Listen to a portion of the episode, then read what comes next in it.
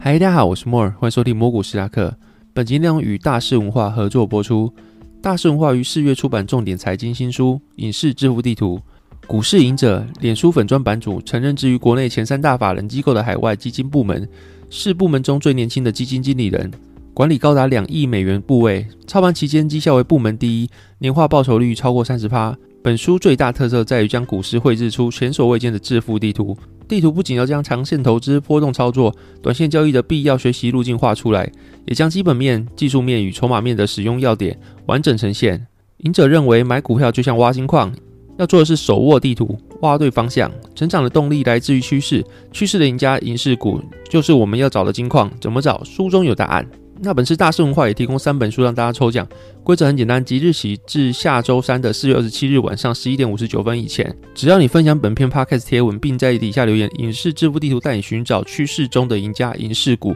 就可以获得抽奖资格。那中奖名单会在下周日公布。那中奖的话，在私讯我你的地址跟你的电话就可以了。那大家如果对这本书有兴趣的话呢，你能到贴文的下方说明栏去找到购书链接。那我自己在这本书出来之前，其实就看过《股市赢者》这个粉砖了。那应该是我对他的印象蛮深刻，因为那时候好像是第一印象是在二零，那第一印象应该在二零二一年第二季的时候，那时候是一个船产啊、钢铁跟航运当道的时候。那那时候最火热大概就是三只标的，然后其中最红的又是航运。啊，基本上那时候就是航运每天涨停，然后就算跌停好了，也是可能礼拜二的时候会有个水鬼日，大家都会跌停，可是后天。大后天之后又会涨停补回来，那时候行情真是非常的火热。然后那时候他其实发表了一些不看好航运后续言论的有点逆风的发言啊，不仅逆风，然后其实也会受到很多质疑。然后其实是一个蛮勇敢的行为啦。然后那时候风潮就是这样子。那后面他这篇贴文真的爆，就是他质疑了航运这件事情，然后引起蛮大的回响。可是后续就是真的到六七月的时候，真的航运就往下跌。如果我们以上帝视角来看的话，航运后面真的是。四五月那个真的是一个比较尽头的时候，因为它到六七月的时候大概就往下跌。那后续他还在默默的在他的粉砖说，他其实有放空航运。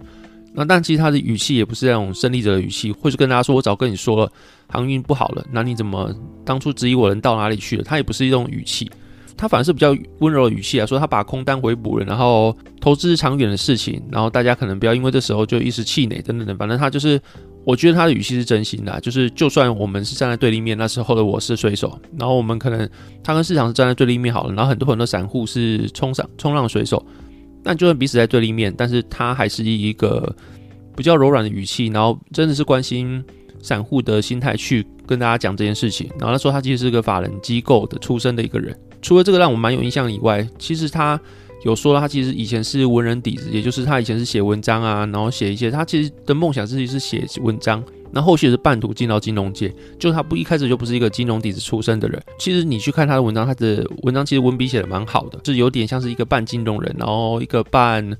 文学人的感觉啊。就是他文章其实跟那些金融出身人写出来比较冷练的文字啊，比较精炼的文字比起来，他多了一份温度。那我觉得这也是蛮不错的地方了。那我实际有看完这本书之后，我会觉得说。除了我刚刚讲了一些比较温度的文字之外，其实他是很以散户的心态，就像我刚刚讲一样，他其实同样是一个散户的心态出发去写这本书。那他分析的法人的优势是什么啊？然后那散户相较于法人，他可能没有那么大资金量，然后也没那么多的资讯。可是散户他在资金调动上面比较灵活，因为法人有时候你要去买个标的啊，或者做停损的时候，你要经历很多很多的牵扯，所以有时候机会会因为这样去丧失。然后散户相对之下，他的资金可能比较灵活，不需要去做那么多的牵扯啊，繁文缛节。所以他可能这个方面会比较好啦，但是因为资讯量可能没有法人来那么及时或来那么庞大，所以他还是建议说散户你把你的操作放长一点来说的话，其实对你的胜利来说是会增加的。然后这本书它其实介绍蛮多基本面分析啊、技术分析跟筹码面分析，就基本上股市的三大重点它其实都有介绍到。我自己实际有看完这本书，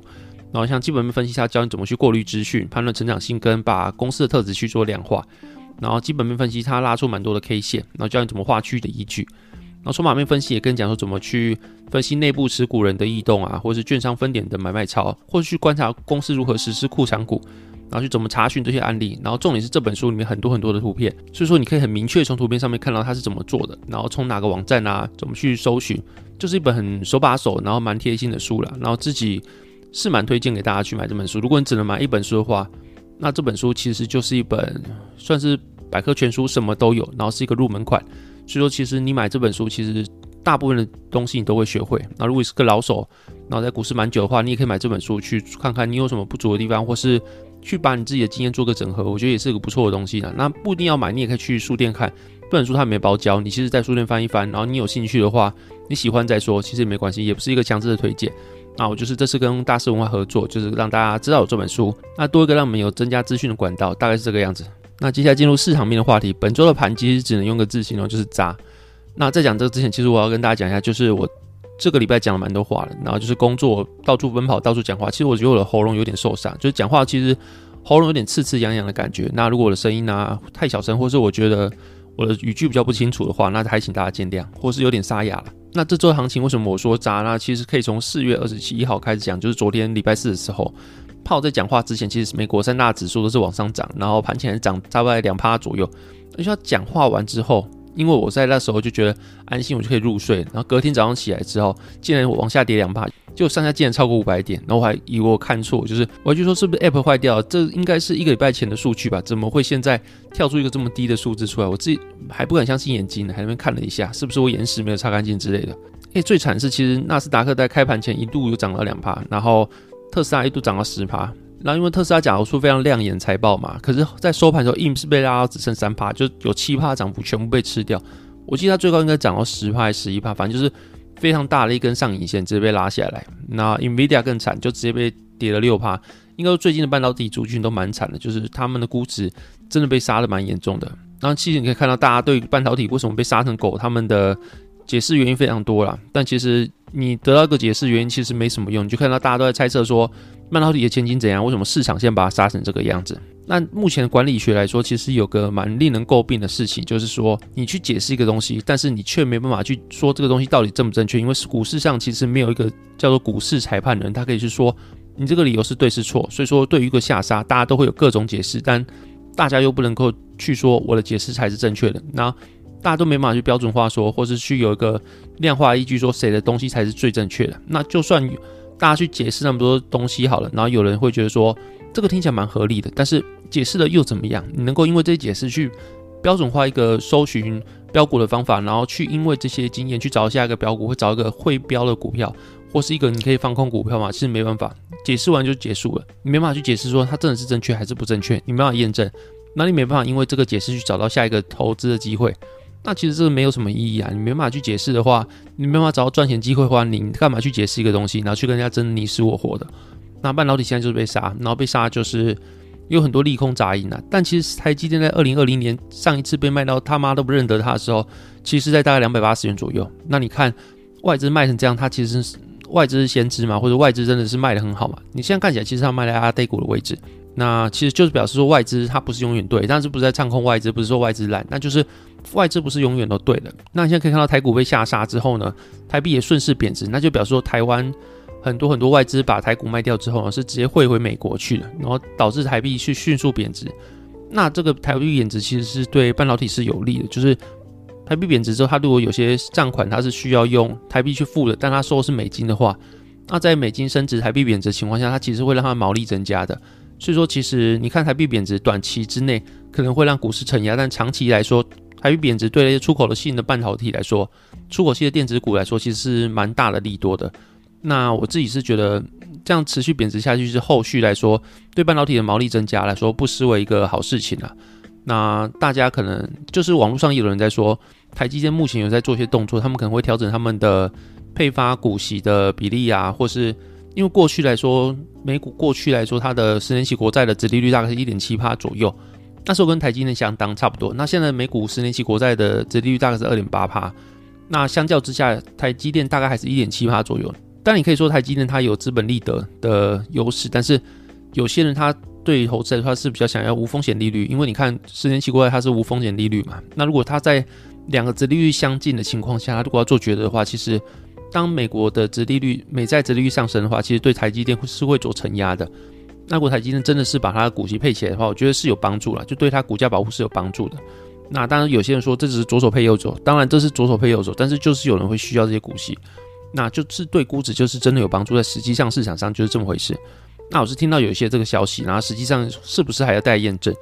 但是我是觉得啦，就是你如果现在看半导体这样子，你一开始没走破线没走的话，你现在走意义其实没有很大，因为你你要去停损台积电板就是一件匪夷所思的事情了。那刚刚是聊到半导体估值被杀这件事情嘛？大家其实你可以看到这个礼拜有两个公司，它真是天堂与地狱。它被杀之严重，其实比半导体还要严重很多，就是 Netflix。那看到它其实曾经是尖牙股，也不是说现在不是尖牙股了，就是过去来说其实是市值算大的公司。然后经历去年十一月的时候，大概还有六百八、六百九十元左右吧。现在就是昨天收盘，周四收盘大概只剩两百一十八元，就连三分之一都不到。那你看到一个公司，它已经不是被腰斩，它已经被膝盖斩的境界。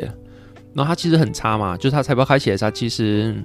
嗯，其实你要说差是蛮差的。那几个大重点就是它二零二二年的第一季损失二十万个用户。然后虽然说俄乌战争会导致那些业务停止，然后所以大概有七十万的用户是直接因为这个战争就被停止。所以说其实它。第一季还成长了大概二十万的用户，但是市场预期要两百五十万的成长，但它最后只成长了二十万，还是个非常天差地远的数字。那它预期 Q2 的话，它会减少两百万的会员，所以说对成长性来说，其实它打了一个非常非常难看的成绩单，就它成长动能，它暂时找不到这件事情的。然后北美其实非常饱和，那其他的中南美洲市场可能因为通货膨胀关系，其实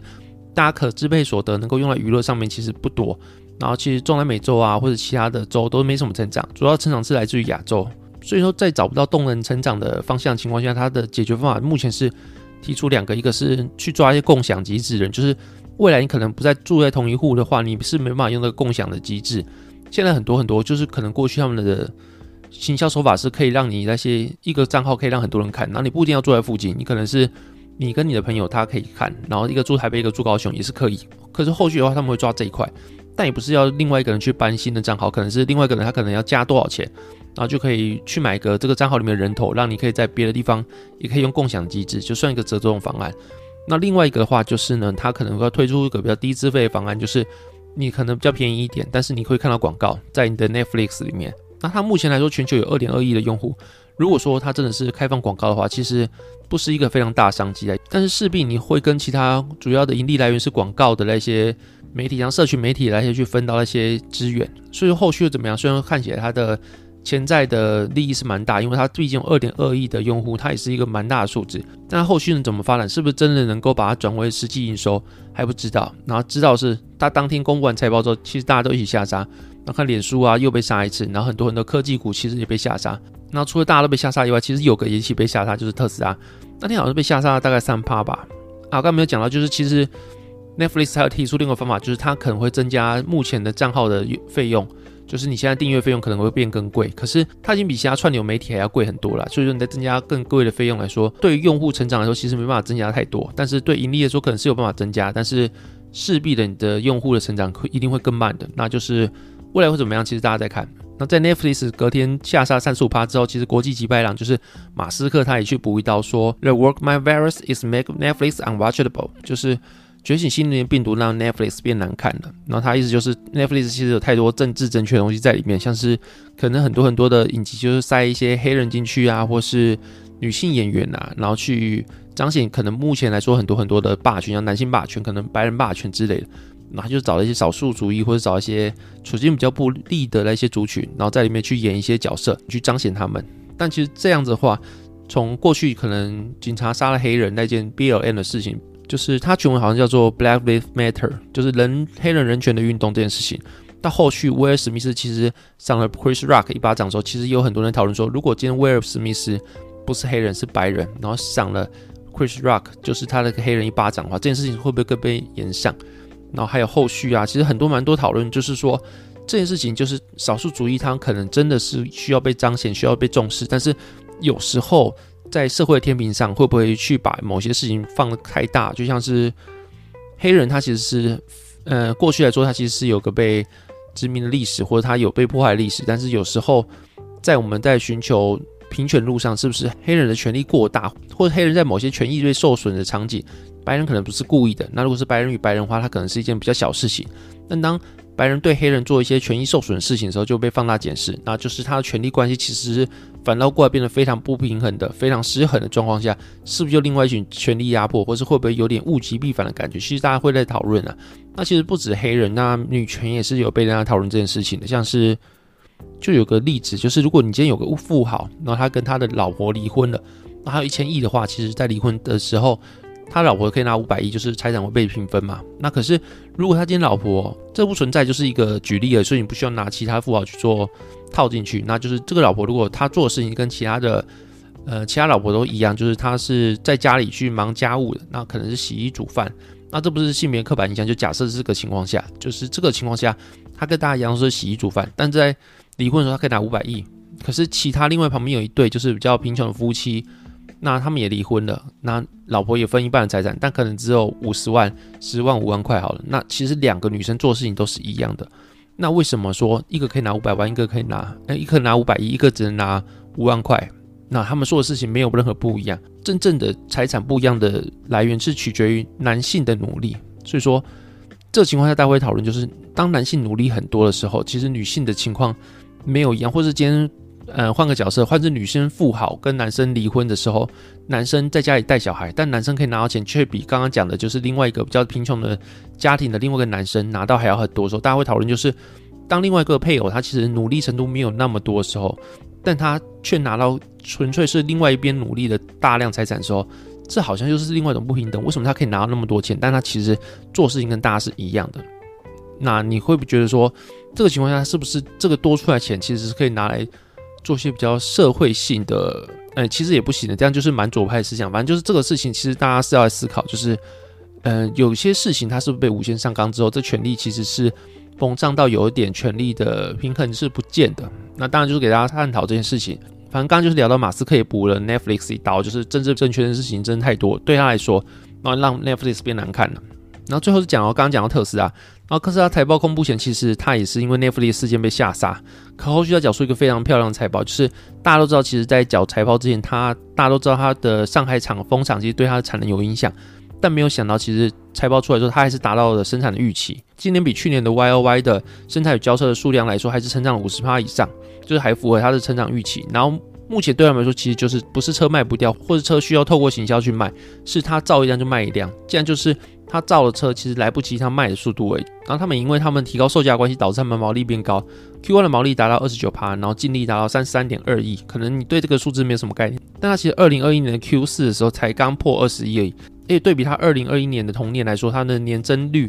达到六百五十八趴，就是个非常可怕的数字。那增幅其实它已经是一个市值非常大的 mega cap，但它增幅还是非常可怕的。那以它这个动能说，其实。你会觉得特斯拉永远就只有特斯拉，没有人可以打败特斯拉，它就是一个非常鬼的存在。然后就像我刚刚讲一样，就是它缴出这么爆炸的财报之后呢，四月二十一一度拉升了超过十趴，可后续又因为联储会有些人出来讲话，啊，导致它往下拉，最后只成长了三趴。三趴其实它有市场已经算蛮好了，就是纳斯达克那些，你要我们这些纳斯达克的持有人看到盘前涨两趴，盘后跌两趴，要作何感想？上下就五百点了。但其实怕我后面出来讲话，导致市场下跌，他讲话其实也没有什么。跟市场预期完全不一样的地方，就是市场他也想说五月会升息两码，六七月可能都升息两码。那后续缩表的内容也其实跟市场预期的差不多，就是减少六百亿的美国公债跟三百五十亿的 MBS，然后总共就是九百五十亿美元左右。那他们用三个月或是更长时间慢慢达到这个数字。那其实跟市场预期差不多，但是市场还是下杀。所以这时候就像我刚刚讲一样，其实你不需要去讨论市场为什么下杀或者有没有消化完，你会预期市场不会永远都在这个位置。那会不会在下探底部，我也不知道。但是市场不会永远，或者经济人类经济不会因为大多边就去做结束。所以说，短期的波动就大概是这个样子啊，没有人可以预测。那你看，就连市场都知道说这些事情都是既定会发生的事情，大家还不是吓傻？那我自己是预期啊，就是三月的时候公布的 CPI 数字可能是今年的顶峰了。那后续的话，可能看到就是二手车市场可能连两个月的价格是往下降的。然后再加上大家对于通膨的预期啊，会对于升息的预期来说，他们的贷款的压力变重。那那些本来会想买二手车，因为新车的等不到人，他们可能会想买二手车。然后这个情况下，他们可能会愿意去等新车，然后对导致他们二手车市场没有像过去那么疯狂，会慢慢往下降。那后续的房市跟租金呢，可能也会慢慢的往下降。再加上去年四月的基期是比较高，今年年增率来说，你四月还要比三月的 Y O Y 还要高，其实是比较难的一件事情。所以我可能会预期说，四月的通膨出来的话，可能没有三月那么高。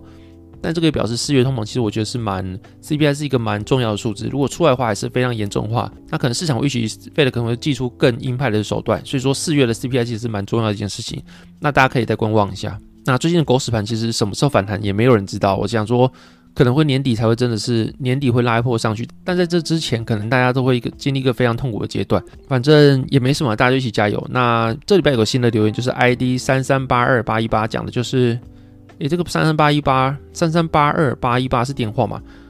应该不是吧？念如果是电话的话，就有点有点公开他的资讯就有点尴尬，应该不是啊。他说加油加油，我的操作方法跟斯塔克真的是很像。我觉得今年真的很难熬，但你走在正确的道路上，那些杀不死你的会让你更强大。加油，干杯，Cheers！那就是很谢谢你的支持。那我其实做这个，我其实最大的感想不是，因为我其实股市没有赚太多钱，今年其实赔的蛮惨的。那就是其实做这个 podcast 或者做这个自媒体，其实还是交到蛮多的朋友，或是有很多素昧平生的，但是你会觉得大家一起闹赛，大家一起尿啊，或是大家一起赚钱。